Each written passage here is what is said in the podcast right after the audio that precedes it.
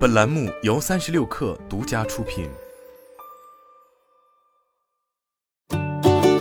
本文来自界面新闻消息面上。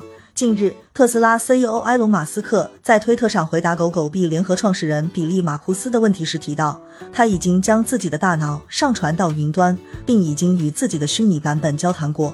几年前，马斯克和其他合伙人一同创办脑机接口公司 Neuralink。该公司承载了马斯克对于未来意念交流的愿景，迄今已经公布多项成果。二零二一年，Neuralink 完成 C 轮融资，筹得二点零五亿美元巨额资金。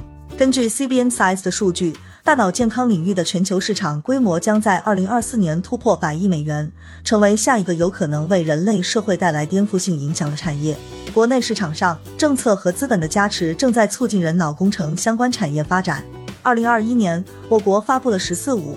规划规划中提到，瞄准脑科学等前沿领域，实施一批具有前瞻性、战略性的国家重大科技项目，并在类智能等前沿科技和产业变革领域组织实施未来产业孵化与加速计划，谋划布局一批未来产业。此外，包括 IDG、红杉中国、丰瑞资本、光速中国等在内的 VC 均已入局脑科学领域。据动脉网统计，二零一七年到二零二二年。国内医疗加脑机接口领域新成立了二十三家公司，共产生五十三笔融资交易，累计融资额约二十六亿元人民币。亦有观点认为，随着脑科学技术的进步，脑机接口将成为继 VR、AR 之后的下一代元宇宙入口。不过，目前布局脑机接口的 A 股上市公司较少，概念股不足十只。今年三月，上述概念股曾平均下跌超过百分之六。受消息影响，心智认知午后封涨停板，报八点六元。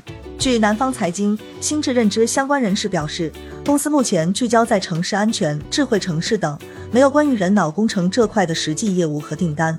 创新医疗午后封涨停板，报六点四九元。此前，在二零二一年，创新医疗发布公告称，公司与许科蒂合作出资设立脑机接口项目公司，已完成工商注册登记。该公司由创新医疗出资两千万元，持股比例百分之四十。